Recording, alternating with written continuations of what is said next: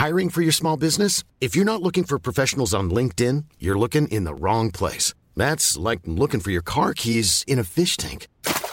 LinkedIn helps you hire professionals you can't find anywhere else, even those who aren't actively searching for a new job but might be open to the perfect role. In a given month, over 70% of LinkedIn users don't even visit other leading job sites. So start looking in the right place. With LinkedIn, you can hire professionals like a professional. Post your free job on linkedin.com slash people today.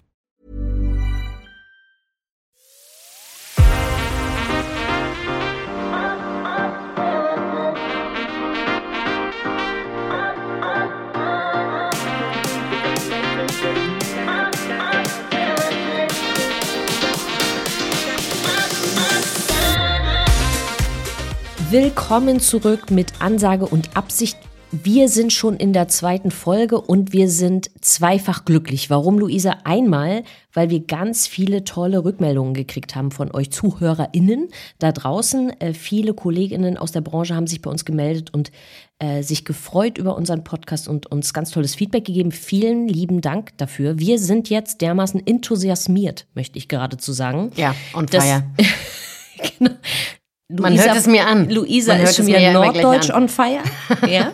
Aber wir sind enthusiasmiert. Wir machen jetzt weiter. Leute, selber schuld. Ihr hättet euch nicht melden dürfen. Jetzt müsst ihr da durch. Ich sehe uns schon, wenn wir, ne, als alte Omas mit schönen Nägeln auf der Bank und wir machen immer noch diesen Podcast. Mit schönen Nägeln finde ich gut. Ich weiß auch nicht, woher das gerade kam, aber es musste raus.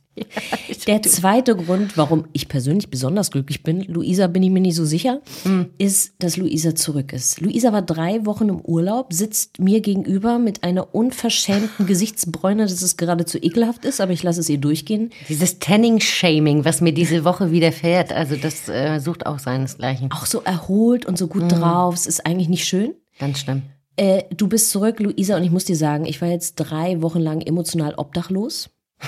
Ich doch auch. Okay, das war eigentlich, das war unsere Episode. Wir können eigentlich aufhören. Ja. Ähm, deswegen willkommen zurück. Schön, dass du wieder da bist. Du warst in Thailand drei Wochen und hast uns was mitgebracht, Luisa? Jeder, der mich kennt, wird jetzt nicht überrascht sein. Du wirst gleich wieder ein ganz, ganz große Augen machen.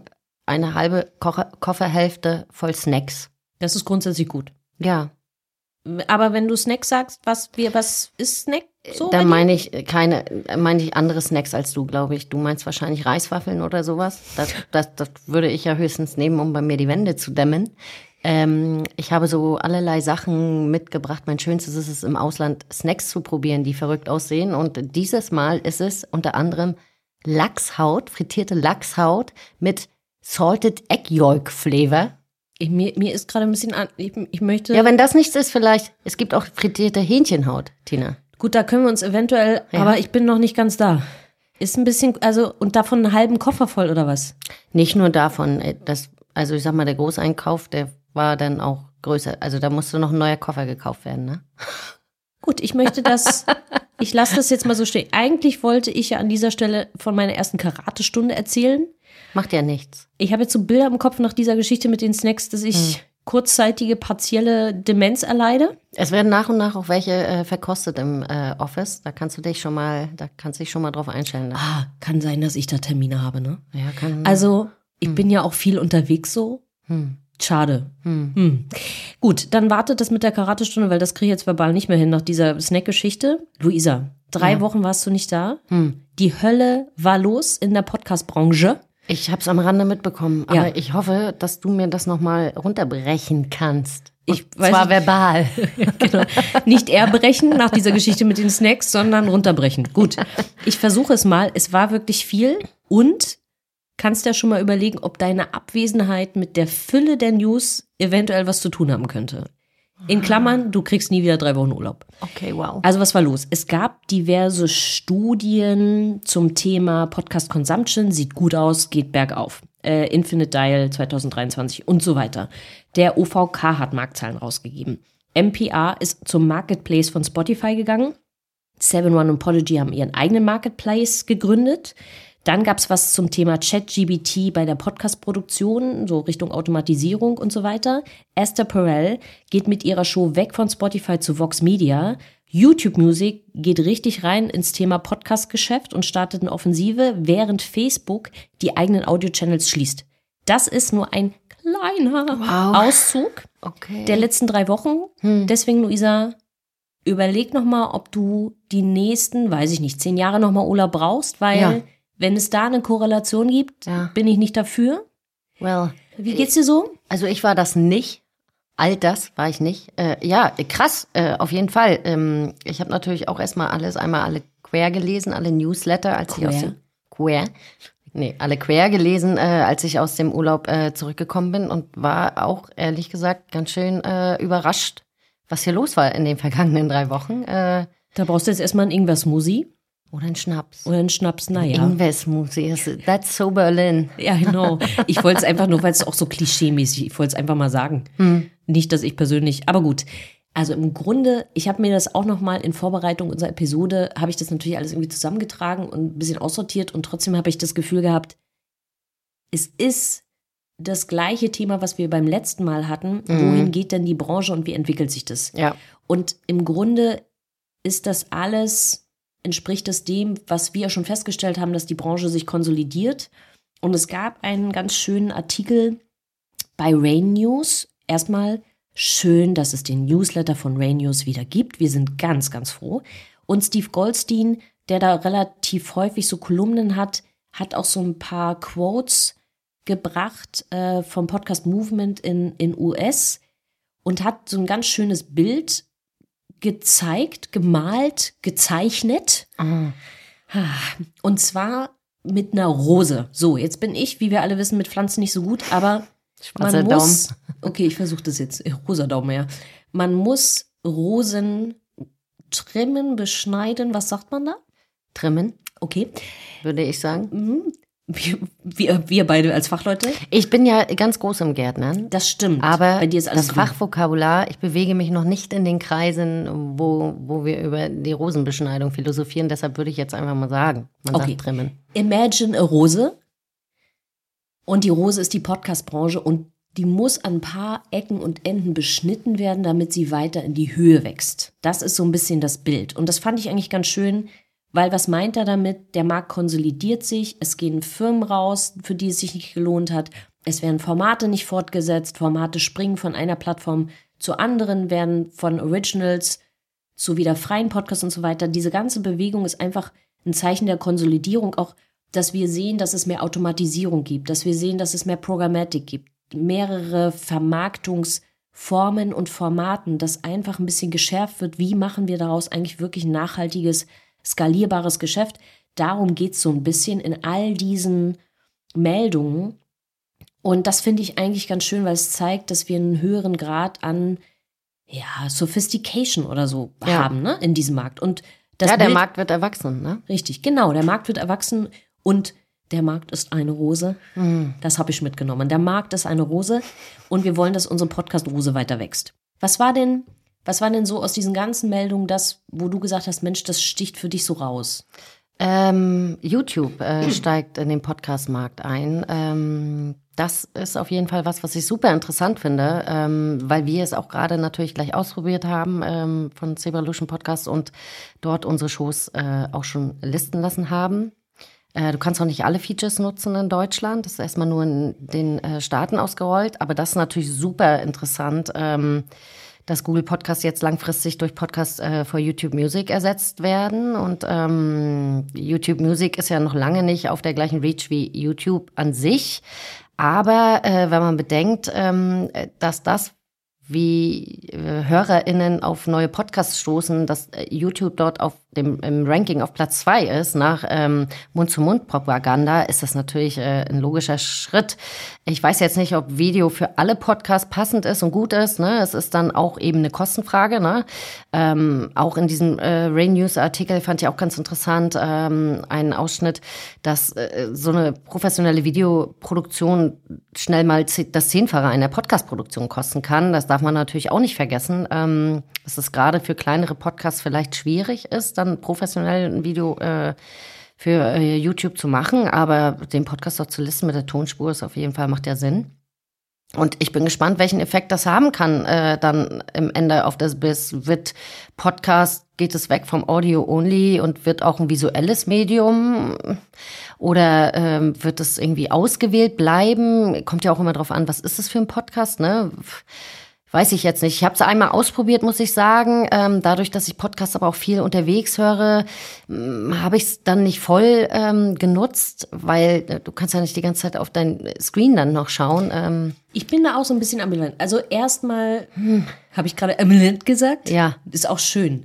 Ähm, einerseits, also grundsätzlich glaube ich, dass YouTube da mehr investiert und Features ausrollt, die vor allen Dingen für Podcaster und für dieses Format funktionieren und man mehr Sichtbarkeit für dieses Thema da hat und dadurch mehr Reach kriegt, das glaube ich sofort, weil Ja. ich glaube, dass das ein Riesenhebel und eine Riesenchance für diesen Markt ist. Was dieses Thema Video oder nicht Video betrifft, ich bin da ambivalent und ich glaube, es hat schon viel mit dem Format zu tun. Wann will ich denn was sehen? ja. ich will was sehen, wenn es wirklich was zu sehen gibt. Entweder voyeuristisch, weil das irgendwelche Celebrities sind und Ja. wissen, wie die dabei aussehen, wenn sie das sagen. Das ist mehr oder weniger abendfüllend. Oder weil das Video tatsächlich etwas transportiert, was du auf Audio eben nicht transportieren kannst. So. Wenn da aber nur zwei Leute sitzen, so wie wir, die, Meinst du, uns will keiner sehen? also lass es mich so sagen. Da können wir ja mal auf das Feedback warten. Genau, Community. schreibt uns, wollt ihr uns sehen dabei oder nicht? Ich meine, ich müsste mich nicht sehen. Ich müsste mich nur hören. Aber so, das ist so die Frage. Und dann ist es wirklich als Purist und wenn du in diesem, in dieser Branche angefangen hast, hast du natürlich so eine ganz sentimentale Liebe für Audio Only, weil das dich dazu zwingt, Ja. gerade in so Storytelling-Formaten, Sachen anders zu machen, die eben, weil sie Audio Only sind, Ja. dazu führen, dass du anders erzählst und andere Bilder findest. Und, und das finde ich eigentlich ganz schön daran. Und natürlich diese Kosten. Ne? Also Ja. Für kleine Indie-Podcaster wird das Nee. sehr, sehr aufwendig werden. Es muss ja quali äh, qualitativ einfach hochwertig gemacht sein. Ne? Die Zeiten, wo ich mit einer Handykamera dann selber mich dabei filme und das total verwackelt am Ende hochlade, das macht gar keinen Sinn. Das macht nur professionell Sinn. Aber ich glaube durchaus auch bei Also lasse ich das Storytelling- mit den Insta-Stories jetzt? Maybe. Okay. Ich, äh, ich wollte dir das schon immer mal sagen und das passte jetzt ganz gut. Mhm. Ja, du gut. hast es gleich verstanden. Ich hab's, okay, danke, ist angekommen. Nein, nein, wir lieben deine Insta-Stories. Tina, bitte, lass es nicht. Ausdrücklich nicht. Aber ich glaube, auch bei Storytelling-Formaten kann das durchaus interessant sein, das visuell zu verlängern. Ich denke, das ist auf jeden Fall ein guter Ansatzpunkt. Also für alle öffentlich-rechtlichen Medien kann ich es mir super vorstellen. Da bin ich total gespannt, äh, was die draus machen, ehrlich gesagt. Also es bleibt spannend. Für mich war das auch eigentlich die Meldung, wo ich dachte, wow, das schiebt wirklich in dem Markt noch mal was an. Ich bin auch echt gespannt, wann sie es hier in Deutschland ausrollen. Wir werden alles testen und ausprobieren und euch dann hier mitteilen. Äh, ich habe noch zum Rausschmeißen von den Pod News eine Meldung gefunden von YouGov Profiles. Die haben so eine Studie gemacht zu den Hörgewohnheiten der Amerikaner und auch, wie sie Podcast hören und wobei. Im Grunde hat es das bestätigt, was wir auch kennen, also Commuting, zur Arbeit fahren und Haushaltstätigkeiten und so weiter. Eine Zahl fand ich schön. 29 Prozent der befragten Podcast-Hörer hören das entweder beim Kochen oder beim Workout. Also es sind jeweils 29 Prozent. Da habe ich mich natürlich sofort gefragt, einfach aus Effizienzgründen. Sind das die gleichen 29 Prozent, die erst essen und dann gleich Sport machen? Oder gibt es da gar keine Schnittmenge und es gibt nur die, die essen und nur die, die Sport machen mit Podcast, Luisa? Ich finde mich da leider so ein bisschen wieder. Ich bin ja die, die dreimal im Fitnessstudio war, nur um dann danach in der Sauna zu überlegen, was ich mir jetzt als Belohnung Schönes kochen kann. Ne? Also ich halte es für möglich, dass es die gleichen sind. Gut, also vielleicht sollten wir mal eine, eine Studie dazu machen, die Korrelation zwischen Podcast-Hörern, die essen und Workout machen. Nun Ja. gut. Ja. Ja, das waren unsere Pod-News. Und Tina, da wären wir ja gleich wieder bei unserer nächsten Kategorie. Ohne Absicht. Was hast du, was habe ich wieder, was habe ich so gesagt? Was du wieder verzapft hast, ja. Ähm, ich mache mich schon mal von der Matte, Tina. Ich kann mich mich- an ein Meeting erinnern, ähm, da war das dein Satz, weil du in einen nä- nächsten Termin, äh, wahrscheinlich kennst die meisten von euch, ähm, während Corona äh, straff durchgetaktete ähm, Calls, Videocalls und äh, das war deine Verabschiedung. Ich mache mich schon mal von der Matte und ich war ein bisschen äh, überfragt, ich war ein bisschen gefangen gedanklich zwischen Swingerclub. Ich stelle mir vor, im Swingerclub liegen Matten für alle. Vielleicht war schon mal jemand da von euch und weiß es besser. Ich finde, das nimmt gerade, wie du es erklärst, Und- so eine ganz komische Richtung. Und Ton. und, und. ich mache mich mal von der Matte. Gut. Ich glaube, es heißt eigentlich, ich mache mich mal vom Acker. Mhm. Aber lass es mich so sagen. Ich habe eine Das Art, war dir zu ländlich. es, ich habe eine Art Modernisierung, Ah, Dieses Urbanisierung. eine Modernisierung, eine Urbanisierung dieses Spruches vorgenommen. Heutzutage macht sich kein Mensch mehr vom Acker. Es ist ja nicht so, dass 95 Prozent der deutschen Bevölkerung noch irgendwie im, im, in der Erde buddeln würden, um Kartoffeln zu ernten. Jetzt bin ich gespannt, wie viel Prozent der Deutschen in deiner Welt mit Matten zu tun haben. Der Punkt, hey, ne? Ich sage nur Fitnessstudio, ich sage Yoga, ne? All diese Sachen. Und das ist die Art der Modernisierung, die ich vorgenommen habe. Und ich persönlich als Ex-Turnerin und äh, fröhliche Yoga-Anhängerin habe dann gesagt, ich mache mich halt von der Matte. Okay. Da- das wäre bei mir dann die Badematte. Die, ich habe nämlich gerade die ganze Zeit krampfhaft überlegt, was für eine Matte habe ich in meinem Leben? Ich habe keine Matte. Eine Badematte. Ja. There you go. Das ist ein Allrounder schon wieder. Ich sag's Allrounder, nur, ja. Ich sag's nur, es kann jeder von euch jederzeit anwenden. Ich mache mich mal von der Matte. Wir müssen bald Merch drucken mit deinen Sprüchen, Ich, glaube ich. ich, ey, ey, wir in Business. Ja. äh, Think wollt- genau, think big. Apropos. Ta- ich möchte an der Stelle sagen, Luisa, dafür habe ich von dir Oh. eine Einladung bekommen zu Oh einem ja. Termin.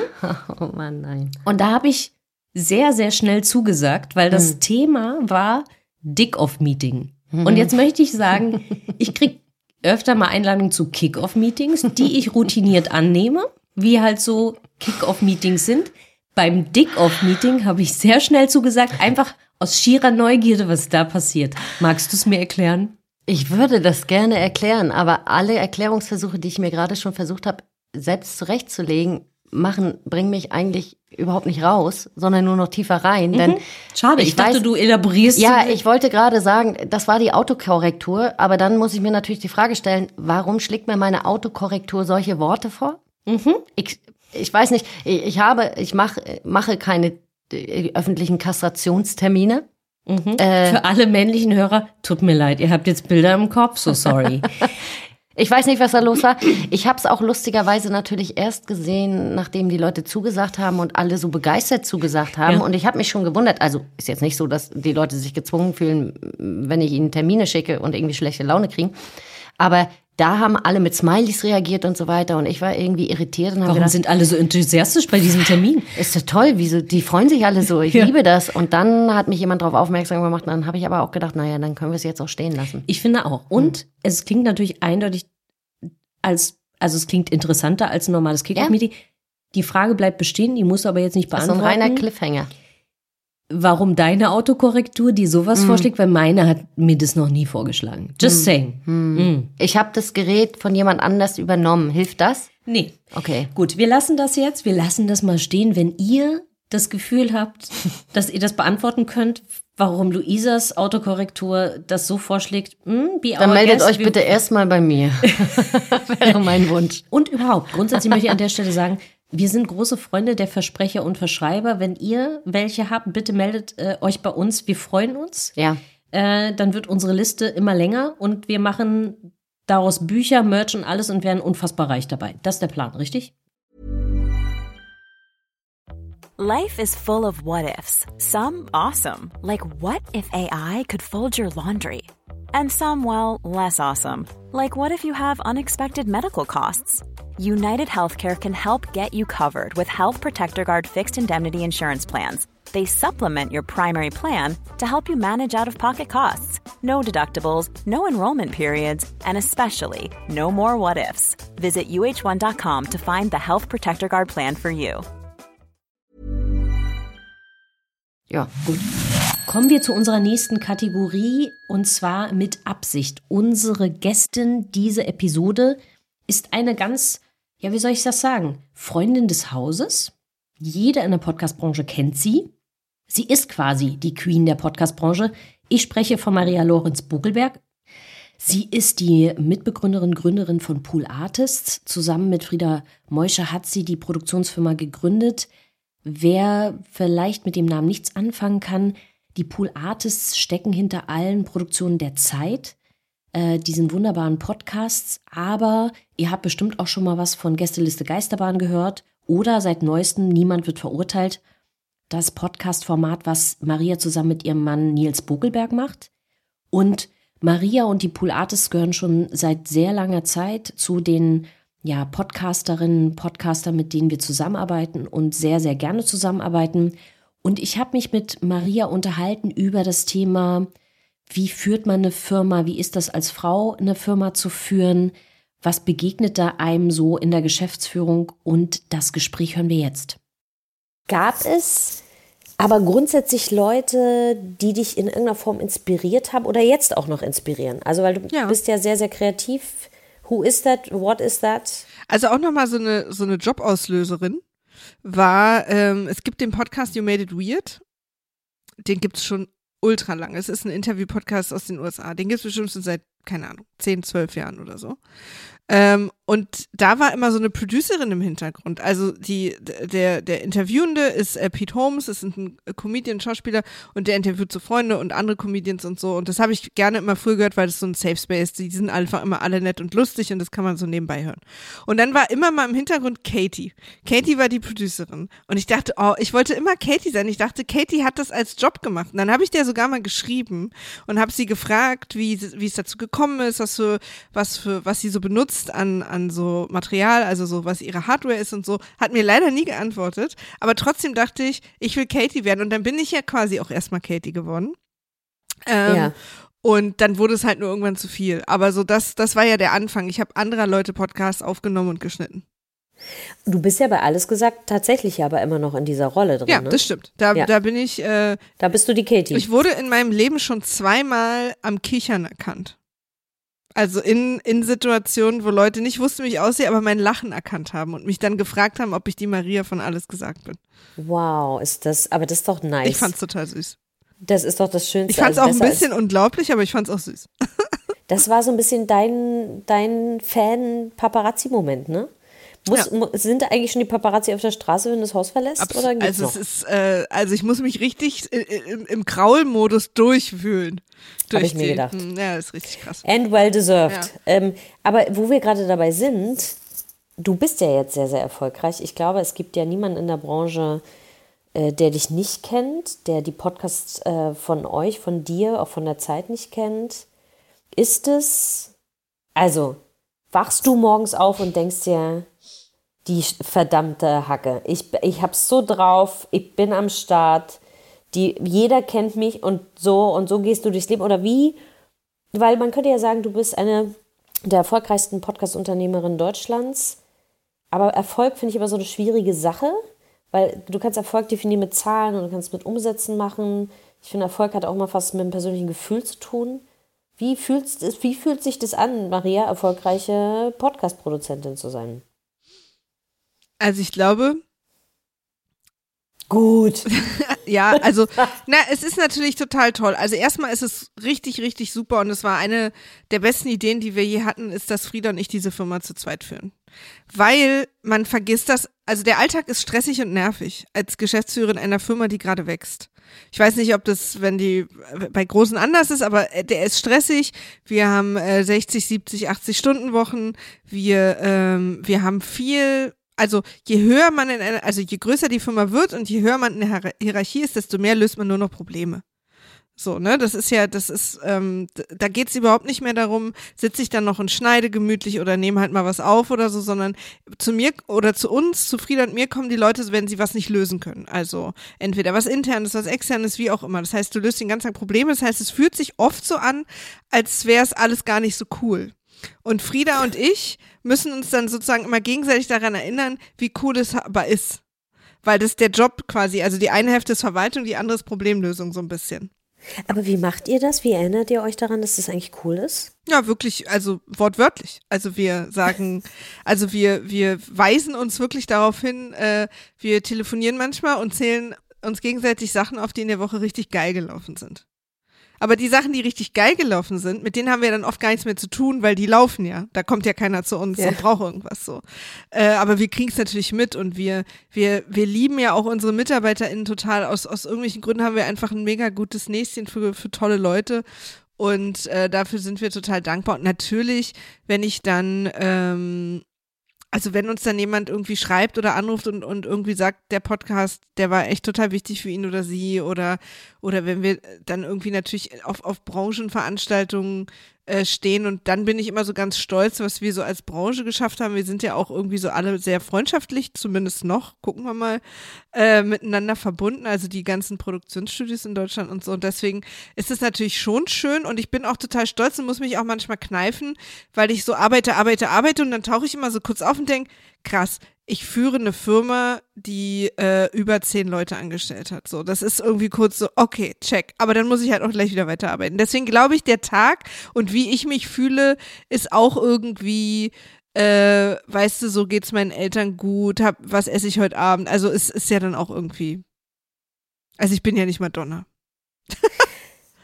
die einen sagen so, die anderen sagen so. Aber Nein, aber ich, was ich total spannend aber daran finde, ist, was du gesagt hast, dass man sich eigentlich viel häufiger bewusst es bewusst machen muss. Total. Also wenn du du und Frieda nicht sozusagen miteinander reden würdet oder sagen würdet, Mensch, äh, ist das nicht eigentlich toll und erinnere dich mal und bla bla bla, mhm. dass das so im Alltag voll auch unter den ganzen Sachen untergehen kann. Total. Also es gibt immer so so Momente, die oft ja dann auch in, in der Öffentlichkeit gesehen werden, wenn ich auf irgendwelchen Bühnen stehe oder in Interviews bin oder so oder irgendwie in die USA reise zu Konferenzen. Aber das ist natürlich so minimal nur von dem, was eigentlich ist. Also 90 Prozent der Zeit, das wirst du ja auch sicher haben, sitzt man vor irgendeinem Laptop und beantwortet beantwortet E-Mails oder füllt irgendwie Steuerformulare aus oder ist irgendwie, also weißt du, so sind, sind halt mega unglamourös und auch gar nicht die Sachen, die, die wir anfangs gemacht haben. Also weswegen, ich habe ja nicht angefangen, oh, ich gründe eine Podcast-Produktion, damit ich endlich mal richtig geile Steuerformulare ausfüllen darf, sondern eigentlich um Podcast. Soll so Leute geben. Ja, das stimmt. Es soll so Leute geben. Zu denen gehöre ich nicht. Sondern eigentlich um sozusagen richtig tolle kreative Formate irgendwie umzusetzen. Und das machen wir ja auch, aber die tatsächliche Umsetzung machen natürlich dann mittlerweile andere.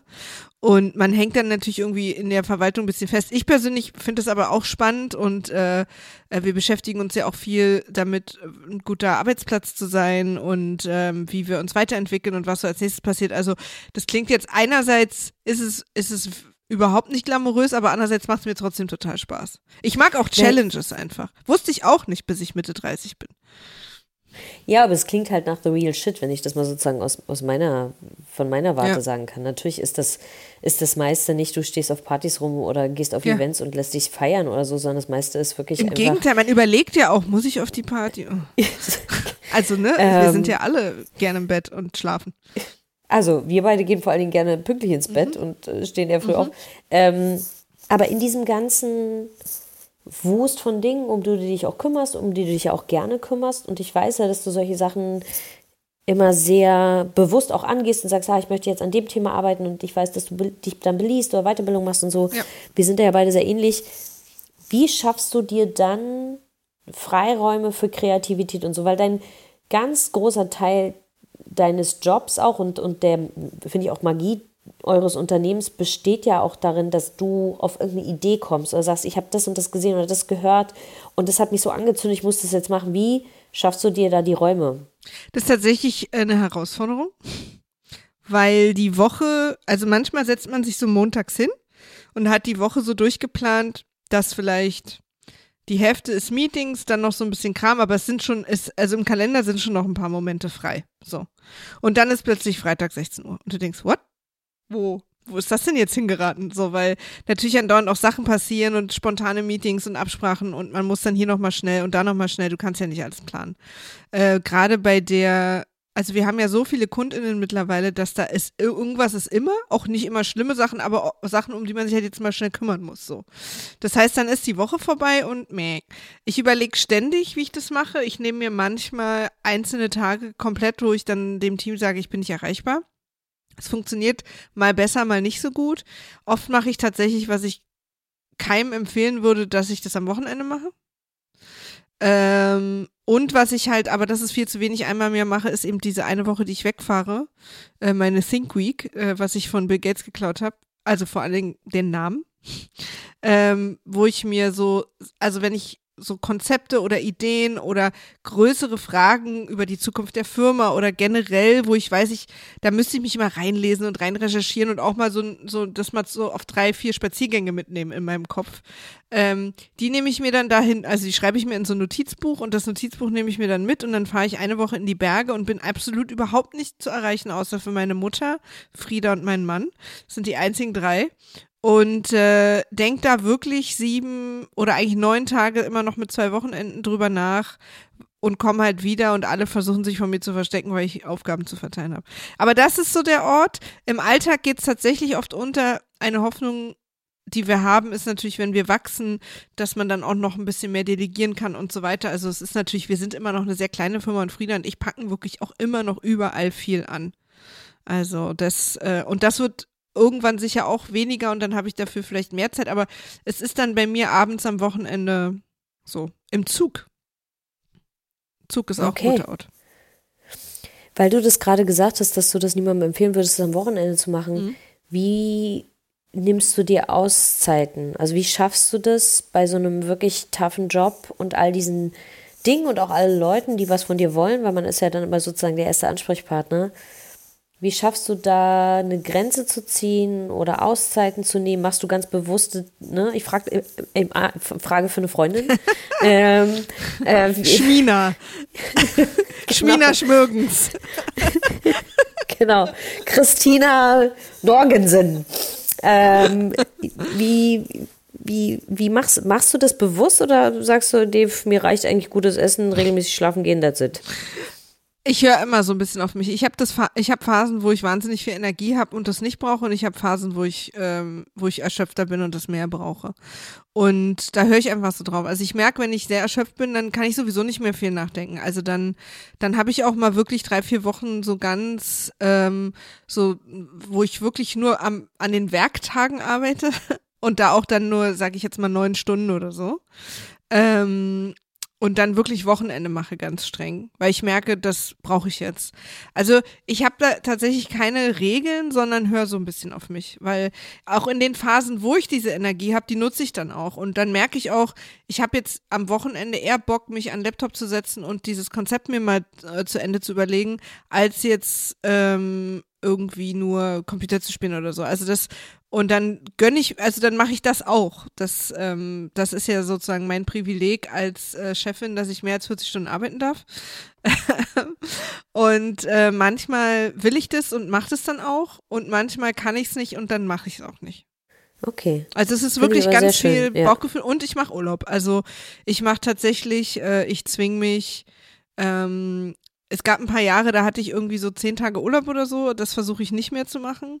Und äh, ich, ich zwinge mich dann irgendwie, keine Ahnung, Anfang des Jahres eine Woche und Ende des Jahres mal dann auch drei Wochen oder so. Das brauch, das merke ich dann auch richtig. Also ich meistens im September fahren wir so zwei, drei Wochen weg.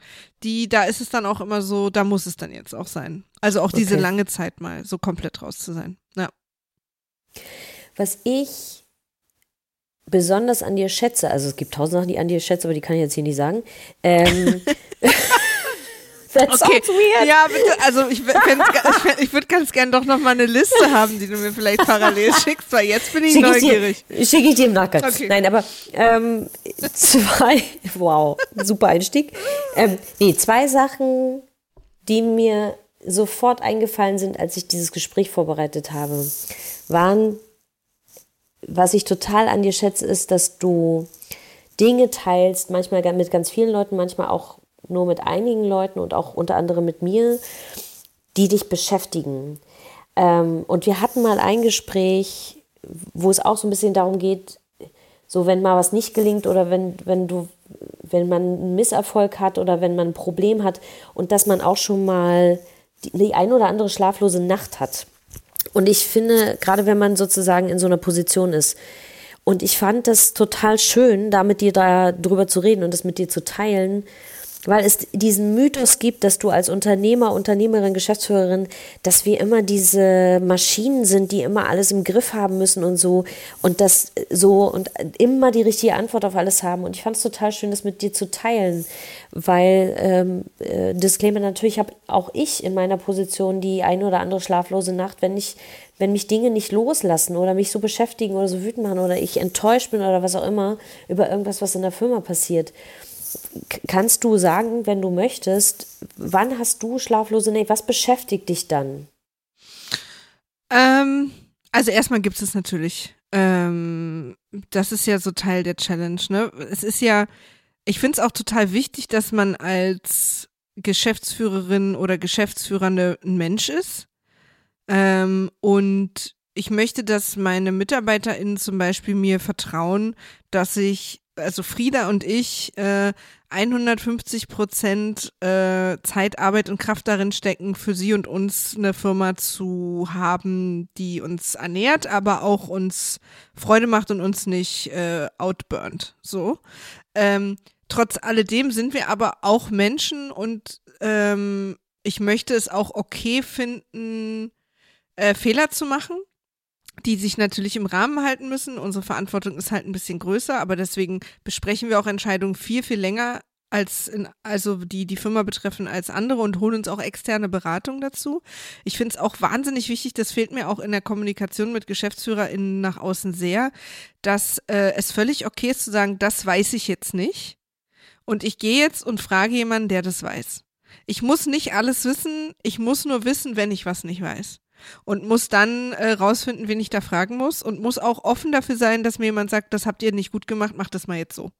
Ähm, und, und das ist irgendwie eine Kultur, gegen die habe ich gar nichts, weil ich bin immer neugierig, ich will immer alles lernen. Ich finde es total cool, wenn mir jemand sagt, was Neues erzählt und mir was beibringt. Ich frage immer eher alle tot ähm, und mache viel zu viele Weiterbildungen. Ist völlig bescheuert, was ich alles immer lernen will. Aber das, ich, ich halte das halt auch für total wichtig und ähm, und das bereitet mir dann aber schon schlaflos, weil es gibt dann so Momente, wo man denkt, weiß ich jetzt schon genug, ähm, ne, oder, oder hätte ich das noch lernen müssen oder so. Also ich glaube, ein großer Teil ist auch ein bisschen gesunder Menschenverstand, wenn man zum Beispiel, wenn es jetzt, ich rede jetzt nicht von so Sachen, wie, wie man als Firma so Finanzen und so, ne, dafür haben wir auch äh, Leute, die sich darum kümmern, die das gelernt haben. M mit gesundem Menschenverstand meine ich jetzt eher sowas wie, wie, ähm, wie geht man mit seinem Personal um oder sage ich zu dem Kunden, mit dem ich gerade ein Meeting hatte, ja oder nein? Ähm, oder wachsen wir jetzt schnell oder langsam im Hinblick auf die Ziele, die wir mit der Firma haben und wer wir sein wollen und so weiter. Da ist auch ganz viel, finde ich, gesunder Menschenverstand drin. Und das ist was, was, glaube ich, mehr Leute haben, als sie glauben. Also, das also ich sag's mal einmal, wie es ist, eine Firma zu führen, ist wirklich kein Hexenwerk. Also was es ist, und das muss man wissen, also man muss es wirklich wollen, weil es ist einfach scheiße stressig. Es ist stressig, es ist beängstigend, es ist, es ist, äh, man muss so viele Entscheidungen treffen. Stichwort Decision Fatigue ist was, womit wir uns gerade sehr viel beschäftigen. Wie viele Entscheidungen kann man am Tag eigentlich treffen, ohne bescheuert zu werden? So, ne? Was macht dir denn, was macht mhm. dir da Angst? Ne? Weil du gerade gesagt hast, beängstigend. Was mhm. ist beängstigend in dem, in der Erfahrung als Unternehmerin? Naja, dass man zum Beispiel, also wir sind ja eine Dienstleistung, ne? Und das ist immer, wir wissen nie genau, welche Aufträge werden verlängert. Wir, wir können ja gar nicht genau planen, ähm, wenn wir jetzt ein Kundengespräch haben, sagt der jetzt zu und wenn ja, wann geht's dann los? Und gibt es eine zweite Staffel oder ist das jetzt nur eine? Aber wenn wir jetzt jemanden einstellen, wir wollen ja auch Leute nicht irgendwie, mussten wir zum Glück noch nie, äh, aber dann irgendwie nach drei Minuten wieder feuern, weil wir, weil wir dann doch diesen Auftrag nicht kriegen. Also man will ja auch irgendwie seinen MitarbeiterInnen einen, einen konstanten, sicheren Arbeitsplatz anbieten und trotzdem müssen wir aber eine Menge Risiken eingehen, weil wir nicht genau vorplanen können. Das geht einfach nicht, weil wenn jetzt einer, ein Riesenkunde sagt, ach, wisst ihr was, Podcast, das ist doch nur ein Hype. Ciao, ich bin raus. It's not ja, a thing. Ich mache wieder Kassetten. Dann, ja. ähm, dann ist das halt ein Problem. Also, ne, könnte das unter Umständen ein Problem werden. Und deswegen versuchen wir uns natürlich, versucht man dann so Sachen, was auch gesunder Menschenverstand ist, sehr viele unterschiedliche KundInnen zu haben, zum Beispiel. Es gibt ja. Aber das ist dann sozusagen die Antwort auf die genau. Angst, ne, die dich sozusagen dann umtreibt. Genau, aber die gibt's natürlich trotzdem. Also, und dann ähm, ähm, gibt es natürlich auch so Sorgen, man hat dann natürlich auch Konflikte mit den MitarbeiterInnen und ähm, merkt, dass man sehr unterschiedliche Angestelltinnenprägungen hat als die. Und da muss man sich dann ein bisschen durchfeiten und irgendwie Kompromisse finden. Und darüber machen wir uns wahnsinnig viele Gedanken und so. Und dann ist es natürlich generell einfach so wirklich konkrete Entscheidungen. Also ähm, wir haben jetzt gepitcht und wollen das unbedingt. Und dann habe ich mal eine schlaflose Nacht, weil ich denke, morgen melden die sich, hoffentlich sind es wir oder hoffentlich sind wir es nicht. Gab es auch schon mal. Also so solche Sachen dann natürlich auch, ne? Also so, oder wenn man, so wie wir jetzt, wir ziehen jetzt gerade um, gibt's auch so viele Entscheidungen, so viel Geld und so weiter und so fort. Und das sind alles irgendwie aufregende Sachen, aber ich habe tatsächlich bin mehr als glücklich, das zusammen mit Frieda zu machen, weil wir beide sehr unterschiedliche Typen sind und am Ende immer uns zwei Perspektiven anbieten und meiner Meinung nach immer sehr gute Entscheidungen deswegen treffen können. Also was ich in solchen Momenten auch habe, gerade wenn man so im Halbschlaf ist, ne, und dann so kleine Sachen, die dann im Halbschlaf werden dann zu so wahnsinnig großen Problemen. So, ja, und dann stehe ich auf und dann esse ich was, trinke den ersten Kaffee und denke mir, oh ja, mhm. also ist mal jetzt so. Ja. Ähm, ne? Und man denkt sich, warum hast du denn jetzt eigentlich wegen so einer, wegen so einem Blödsinn die ganze Nacht wach gelegen, Total. wenn du einfach mit einem, mit einer bisschen Ausgeruhtheit und was zu essen äh, kannst, kann man, ich kann sowieso mit zu essen eigentlich alles richtig entscheiden. Aber, ähm, aber, aber ich finde das ganz spannend, weil über diese Momente finde ich, wahnsinnig wenig geredet wird. Es gibt mhm. immer sozusagen diese Unternehmerpersönlichkeiten und es wird total gehypt und so. Und die haben natürlich auch eine totale Sta Strahlkraft. Und es gibt aber so ein narzisstisches Element, was das auch immer hat, was es vielleicht auch haben muss, damit die so strahlen können. Ich weiß es nicht. Ne, aber es wird ja. wenig, weißt du, in diesem naja, ich, in es ist, Differenziertheit gesprochen. Es ist natürlich auch ein dünnes Eis, weil natürlich mh, mm, wenn ich jetzt jemand wäre, die quasi ständig in Panik aufgelöst weint in Interviews sitzt, weil ich nicht weiß, ob meine Firma morgen noch da ist, würde ich vielleicht auch als Mitarbeiterin sagen, ach, weißt du was? Weißt du, ja. bin ich mir nicht so sehr. Klar, total. total. Und man hat ja auch so Tagesformen, ne? Also generell, und das ist wirklich meine Meinung, äh, kann ich extrem gut schlafen, weil es unserer Firma gut geht und wir das mega gut gemacht haben. Also ich mache mir keine generellen Sorgen, dass wir ähm, also wir, wir sind, wir gehen gerade kein großes Risiko ein, weil wir halt sehr gut schon immer uns sehr breit aufgestellt haben. So, ähm, also wir sind, wir haben immer alle Risiken besprochen und überlegt, was wir da als Risikomanagement machen können. Eben zum Beispiel, wenn ein großer Kunde wegfällt, ist, wäre es im Moment traurig, aber nicht so schlimm, weil wir haben genug Kunden. So, ne, solche Geschichten, dass man sich da auch ein bisschen drum kümmert.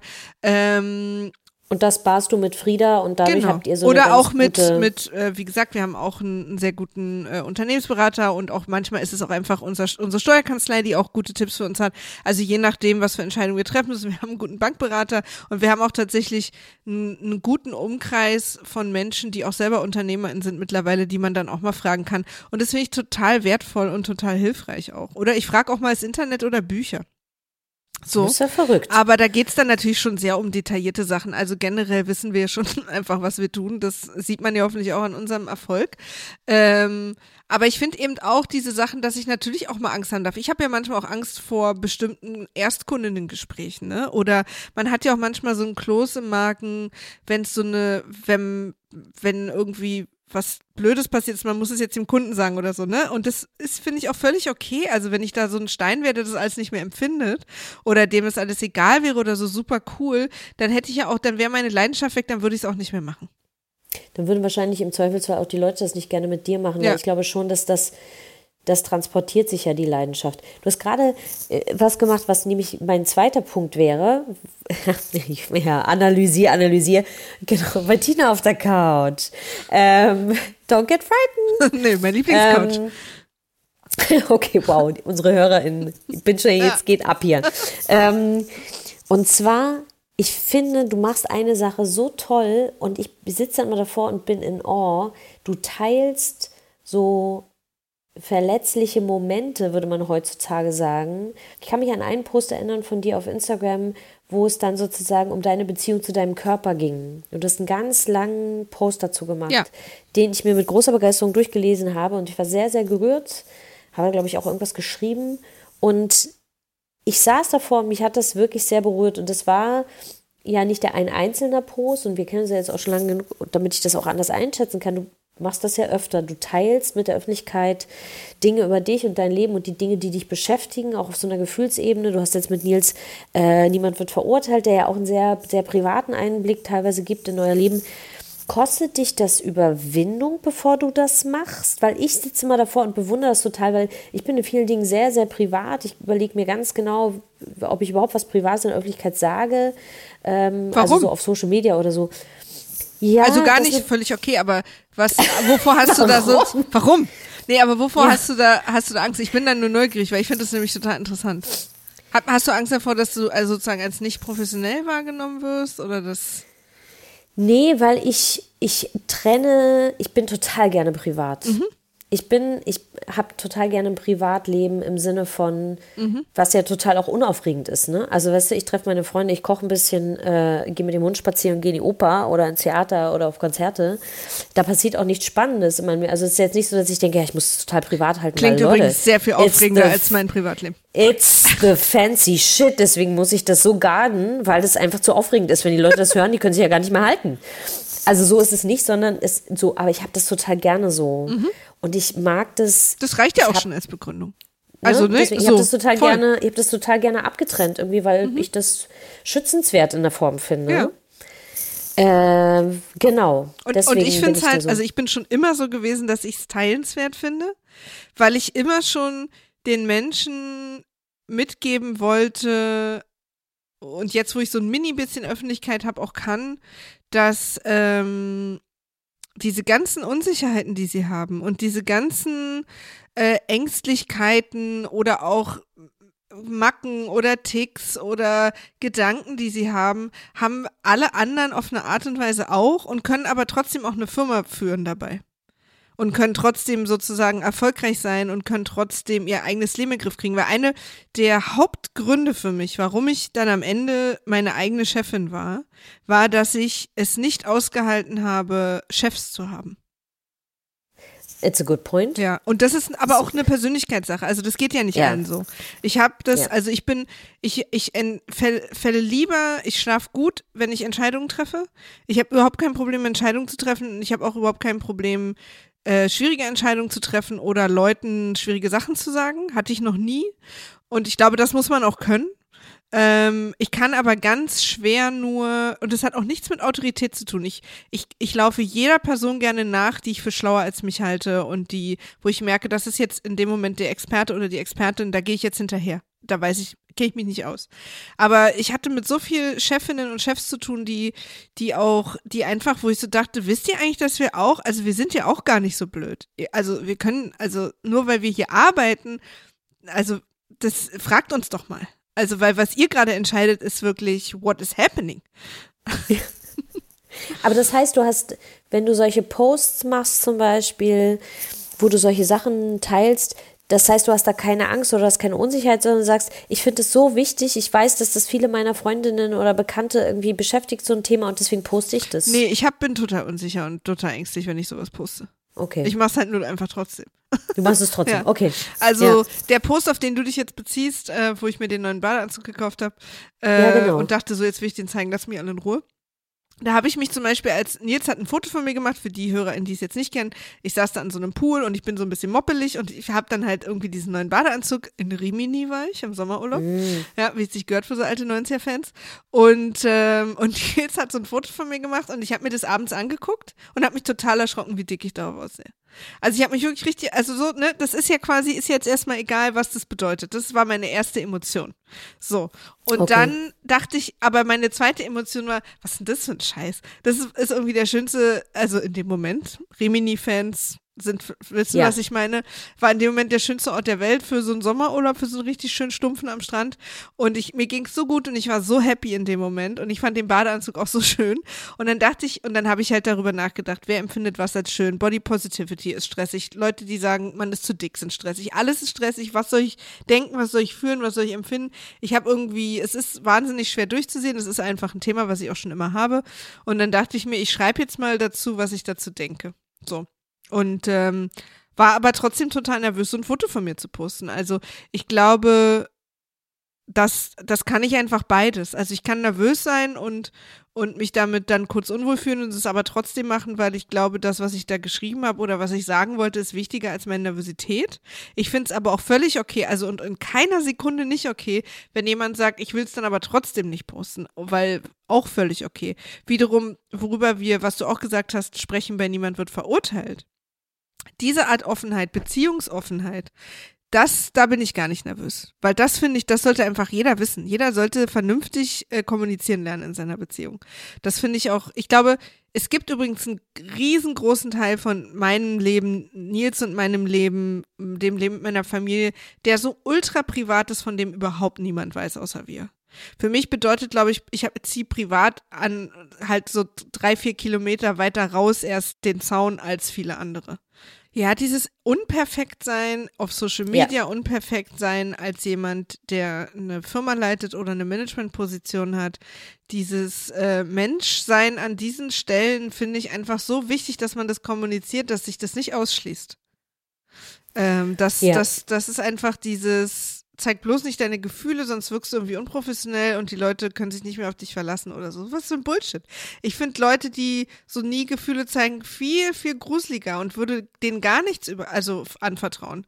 Also das, weil, weil ich gar nicht weiß, wie ich mit denen kommunizieren kann, ehrlich gesagt. Gibt es, und das ist natürlich die Abschlussfrage, die Burner-Frage. Ich weiß, du bist jetzt total gespannt, ich im Grunde auch. Ähm, was du deinem jüngeren Selbst sozusagen zum Start der Firma, als die, ne, der Tag, wo du gesagt hast, ich gründe jetzt diese Firma, gibt es was, was du dieser Maria sagen würdest, gerne? Das ist so eine schwierige Frage. Ist auch eine, eine Couch-Psychologie-Schnicki-Frage, weißt du. Aber ich finde die gut. Ich glaube, alle meine, also wenn ich mich reinversetze in alle meine früheren Ichs, die meinen älteren Ichs begegnen, glaube ich, hätte ich denen gar nicht sagen können, weil die hätten A, mir gar nicht zugehört. ähm, und ich finde auch nicht, dass sie irgendwas wissen müssten. Also, ich bin eigentlich ganz happy, wie es gelaufen ist, wenn ich ehrlich bin. Das wow. ist natürlich irgendwie auch, ähm, man weiß ja nie, wie es hätte anders kommen können. So, und ähm, die, die eine oder andere Sache, aber viel, also ich habe es ganz gut gemacht. Und die Sachen, die nicht gut gelaufen sind, für die waren wir im Nachhinein dann immer dankbar, weil aus denen so neue Lösungen entstanden sind, weil sie es mussten, weil, weil da was schiefgelaufen ist, die uns jetzt ein paar Mal schon den Arsch gerettet haben oder weil, ähm, weil wir weil ich quasi oder weil wir Fehler gemacht haben, die wir zum Glück noch in einem Stadium gemacht haben, wo die Firma relativ jung war, wo man sich das, wo das noch nicht so große Konsequenzen hat und dafür passiert der uns jetzt nicht mehr. Deswegen ja. würde ich gerne eigentlich vielleicht sozusagen kurz high-fiven und dann auch weiterziehen. Also ich meine, ich, dieses Ich, was gerade die Firma gründet, hat einfach auch irre viel zu tun. Da würde ich einfach, würde ich mich gar nicht. Willst dir keine Zeit rauben. Genau, genau. Das ist, und weißt du, auch das ist schon wieder sehr empathisch von dir. ja, Vergangenheits-Ich, ey, lass die mal, die macht es schon. You do you. Mhm. Mhm. Genau. Das ist eh übrigens ein, eins meiner Mottos, äh, dass ich versuche, immer netter zu sein zu meinem Zukunfts-Ich. Äh, das heißt, dieses, was du heute kannst besorgen oder so, dann denke ich immer an, ich versuche immer Mitleid zu haben mit meinem Morgen-Ich, was jetzt den Scheiß wow. wegräumen muss, den ich heute nicht gemacht habe. Und dadurch schaffe ich öfter mal noch so mal Sachen, die ich sonst nicht gemacht hätte. That is so nice. Das muss ich mir merken. Das finde ich jetzt, also hier, Lifehack, Leute. Mhm. Die Maria hat gerade äh, spoke the truth. Äh, von daher erstmal vielen, vielen Dank, Maria, für dieses wirklich tolle Interview und tolle Gespräch. Super gern. Wie ja. fandst du das so, die Maria mal so zu hören und nicht direkt über Podcast-Shows und TKPs zu reden? Ich finde es super, dass ähm, Maria eine der Frauen in der Branche ist, mit der man sich auch äh, abseits ähm, der ganzen Business Talks mal wirklich auf Augenhöhe und vertraulich unterhalten kann, ähm, zu der man auch mal kommen kann, wenn man irgendwie Fragen hat, ähm, die, die jetzt nicht unbedingt die eigene Business-Beziehung betreffen, sondern die man auch mal fragen kann, wie siehst du das, wie macht ihr das? Ähm, ich finde es ganz, ganz toll, dass es da so einen Wissensaustausch gibt und ähm, dass immer so eine ich, dass es wirklich eine partnerschaftliche und freundliche Zusammenarbeit ist. Und äh, ich finde, das hört man Maria auch an. Maria ist einfach ähm, eine tolle Frau. Äh, ich finde, Maria ähm, macht auch tolle Panels. Also jeder, der ähm, jemand ähm, aussagekräftigen auf der Bühne haben möchte, ne, wirklich mit Expertise und ähm, die es auch super unterhaltsam macht, ähm, bucht Maria. Absolut. Äh, ich höre mich jetzt ein bisschen an wie Marias Management, äh, Fangirl. That's Moment. a pitch, it's a pitch. Aber es ist so, es ist wirklich so. äh, Ich habe Maria äh, auf diversen Panels gesehen und ähm, die macht das wirklich ganz, ganz toll und unterhaltsam. Ähm, äh, genauso toll wie ihre Shows sind und ähm, ja, ich liebe ich.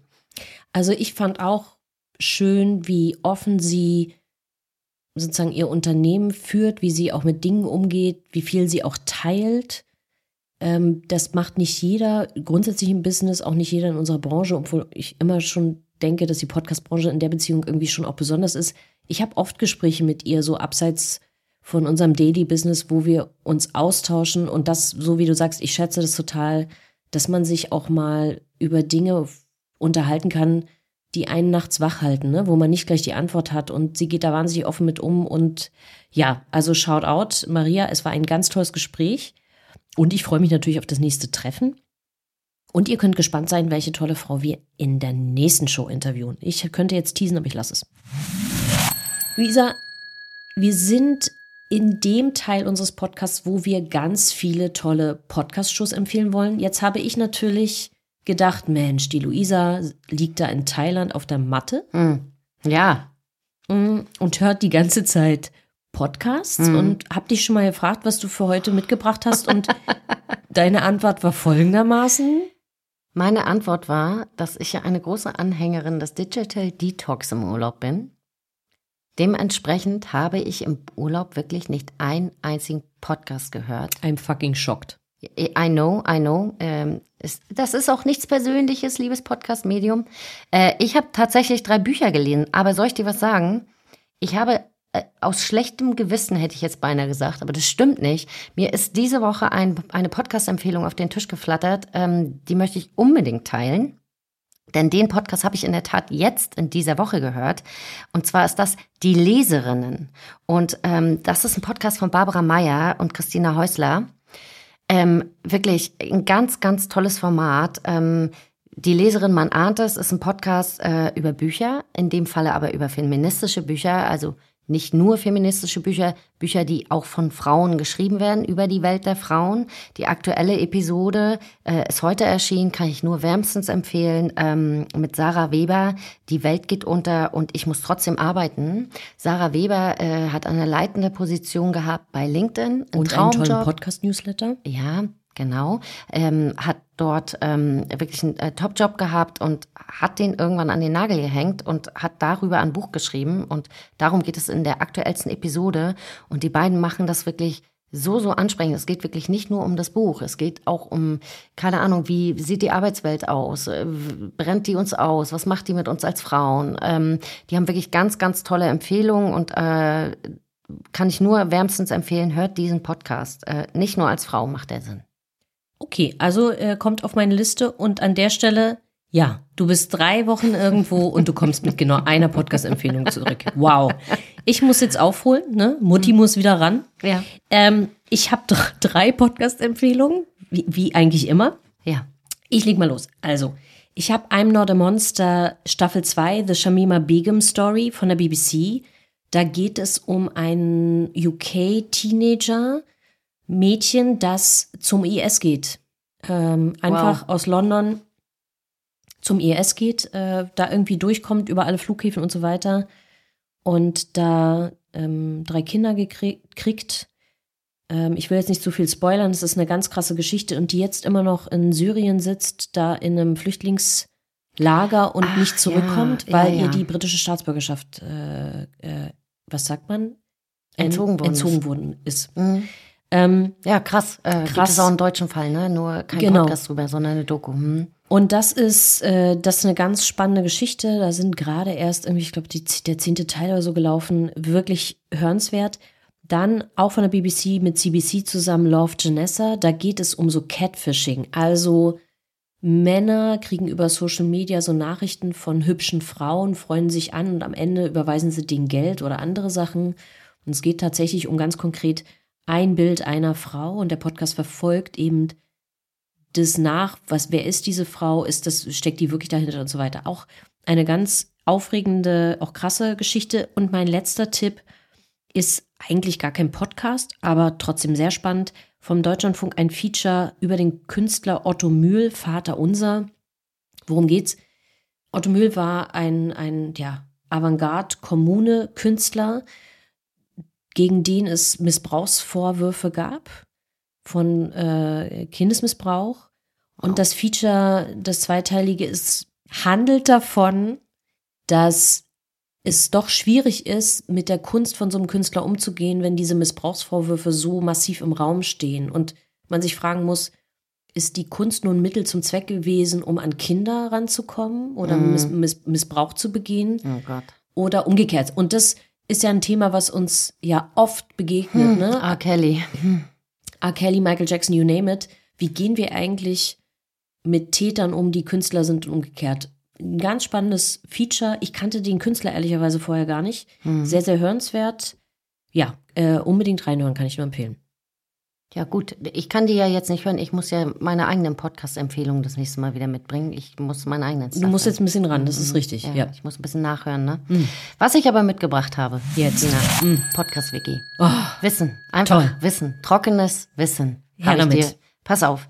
Und zwar habe ich äh, heute mal mitgebracht den Unterschied oder äh, Genau, ja, es ist im Großen und Ganzen ist es ja ein Unterschied. Ähm, DAI versus Baked In. Mhm. Also, Klingt ein bisschen wie ein Titel von einem Sci-Fi-Film, aber mhm. you go ahead. es ist eine Kochshow. ähm, nee, Dynamic äh, Ad Insertion versus Baked In. Ähm, das ist immer wieder ein Thema, äh, was bei uns per E-Mail als Frage auf den Tisch flattert, was viele Kunden fragen, was viele Podcaster fragen. Ähm, was ist der Unterschied? Baked-in-Werbung bleibt immer in der Episode, in die man die reingeschnitten hat. Denn die wird zusammen hochgeladen mit der Episode. Das heißt, diese Ad bleibt auf Gedeih und Verderb, wenn ich nicht äh, die Episode nochmal runternehme, beschneide, neu hochlade, immer in dieser Folge enthalten. Der Vorteil von Dynamic Ad Insertion ist, dass diese Ad separat ausgeliefert wird. Man lädt also die Episode, ganz normale Episode eines Podcasts hoch äh, bei seinem jeweiligen Hosting-System und hat parallel einen Ad-Server entweder in diesem Hosting-System oder einen anderen extern angeschlossenen Ad-Server und dort wird die Ad hinterlegt und jedes Mal ausgespielt, wenn der Ad-Marker erkennt, dort soll die Ad laufen. Der Vorteil ist natürlich, ich kann sehen, wie oft wurde die Ad angehört, weil nicht jeder Podcast-Play ist natürlich auch ein Ad-Play. Es gibt ja Menschen, die hören nicht so gerne Werbung und skippen, sagt man. Glaube ich nicht dran, aber sagt man. Ähm, und ich kann natürlich dann diese Ad reporten. Und das ist was, ne, wir hatten ja das Thema, der Markt wird erwachsen. Das ist wirklich was, was mittlerweile Standard am Markt ist. Ähm, wo man irgendwie in den Anfangstagen 500 äh, Euro rübergeschoben hat und gesagt hat, mach das da mal baked in rein und das kann da bleiben bis zum Ende aller Tage. Ähm, sind wir jetzt wirklich im Markt so weit, dass die Kunden Reporting haben wollen. Die Vouchercodes sind ja auch irgendwann nicht mehr gültig unter Umständen. Und ähm, da wird es dann schon problematisch, wenn ich die Ad nicht einfach abstellen kann. Das ist Dynamic Ad Insertion und äh, je nachdem, äh, wie groß ein Podcast ist. Also alle großen Podcasts sind mittlerweile angeschlossen äh, an die Ad-Server. Ähm, wenn man jetzt noch keinen Ad-Server hat, äh, finde ich schon, kann man sich damit mal auseinandersetzen. Das ist jetzt wirklich auch keine Raketentechnik. Äh, man setzt im Prinzip Ad-Marker und der Ad-Server erkennt das automatisch. Wir nehmen also mit nach diesem äh, Wissens, nach dieser Wissensflut, mm. äh, liebe Luisa. Ja. Baked in und reinschneiden ist was für zu Hause zum Kochen, aber nichts mehr für die Podcastbranche. Luisa, ich musste ja drei Wochen auf deine Geschichten und dich verzichten. Ja. Ne? Ich bin nicht nur emotional obdachlos, ich bin auch sozusagen deprived ja. von diesen ganzen wunderbaren Geschichten, weil dir ja immer so Sachen zustoßen und du dich darüber immer so herrlich aufregen kannst. Ja. Jetzt habe ich gedacht, gut, Sie ist zwar super entspannt, sie ist super braun, sie sitzt hier gut gelaunt vor mir, aber ich bin mir absolut sicher, dass selbst im Urlaub dir Sachen begegnet sind, die ja. dich innerlich haben explodieren lassen. Ja. Teile das mit uns. Hier ist Luisas äh, Rant der Woche. Ja, das ist in der Tat so. Ich muss sagen, dadurch, dass ich viel gelesen habe im Urlaub, habe ich natürlich auch viel einfach Angriffsfläche verhindert, sagen wir es mal so. Äh, aber der Moment, in dem ich am BER am Kofferband stand, das war der Moment, da, da hätte ich schon wieder, da, da hätte ich schon wieder kollektive Backpfeifen verteilen können. Denn wie du weißt, Tina, und jeder andere auch, der ab und an mal fliegt, ist an dem Kofferband ähm, so eine Linie drumherum geklebt, circa einen Meter entfernt. Ähm, und da steht auch auf mehreren Sprachen, unter anderem Deutsch, man möchte es kaum glauben, äh, dass man doch bitte hinter der Linie warten soll. Nun hat das den Hintergrund, ich vermute ja nur, äh, dass die Menschen ihre Koffer sehen können, dann vortreten, den Koffer holen können. Ich musste auf zehn Spitzen als einziger Vollhorst an dieser Linie stehend nach meinem Rucksack Ausschau halten, weil ich wirklich die Einzige war, die hinter dieser Linie stand. Und dann wusste ich, ich bin wieder in Allmannland. Alle Menschen standen quasi mit der Nase an diesem Kofferband. Warum auch immer, ich verstehe es nicht. Ich musste auf zehn Spitzen gucken, wo ist mein Rucksack. Und als er dann kam, musste ich mich mehr oder weniger an diesen Menschen vorbei äh, quetschen, um diesen Rucksack zu bekommen. Und da habe ich wieder gedacht, was ist mit diesen Menschen? also fährt der Koffer irgendwo hinten raus, kommt der niemals wieder? Warum? Der wird zurückgeflogen. Man, man muss, das ist wie die, es ist auch dann gleich wieder, ne, S-Bahn-Tür in Berlin geht auf und man steht vor einer Wand. Menschen, äh, jedes Mal, ich, ich komme nicht drüber hinweg. Willkommen zurück. Ja. Ich kann dir ja sagen, und wir sind ja quasi unter, unter uns. Ja. Ich habe manchmal so Visionen an Flughäfen mit diesen Kofferbändern, dass ich denke, ich würde mich total gerne raufsetzen und so rumfahren und dann die Koffer immer den Leuten zuwerfen. Das würde, weiß ich, finde ich auch schwierig, ehrlich ich, gesagt, ja, was da bei dir vorgeht. Ich weiß auch nicht, was da, woher das jetzt schon wieder kommt. Aber anscheinend Aber es ist so eine Vision. teilen die Menschen diese Liebe zu Kofferbändern und wollen deshalb so nah dran so stehen. So nah dran sein. Mhm. Vielleicht sind die, haben die die gleiche Vision wie ich und trauen sich dann doch nicht, sich darauf zu setzen und mhm. diese Kofferwerfnummer zu machen. Mhm. Habe auch festgestellt, dass es socially awkward wäre, wenn ich das tun würde. Deswegen hm. habe ich mich bisher immer zurückgehalten. Weiß ich nicht, ob ich das immer schaffe. Ich komme ja nicht ran ans Kofferband. Ich könnte mich ja gar du nicht könntest dich gar nicht Ich komme ja nicht ran. Hm, okay, gut. Ne? Weißt du, beim nächsten Flug, Luisa, ich überlege mal, wenn du von irgendeinem Vorfall Fall an irgendeinem Flughafen hörst, könnte, könnte ich gewesen sein. Vielleicht wurden diese Aufkleber auch nur hier reingemacht, weil du das schon mal hier weil ausprobiert ich das schon hast. mal, die sind meine, diese, diese Linie existiert eigentlich nur meinetwegen. Mhm. Ja. Das war doch wunderbar, Luisa. Du bist mhm. zurück, unser Podcast ist zurück nach einem Monat. Es könnte schöner nicht sein. Nein. Äh, liebe Leute, es war wie uns wie immer eine Freude. Abonniert uns, hört uns zu, schreibt uns und wir hören uns, Luisa, in einem Monat wieder. Ja, bis, sehr gerne. Ich freue mich. Bis denne. Bis Danny. Bis Danny? Was denn ich? Ich bin noch im Urlaubsmodus. Sawatika.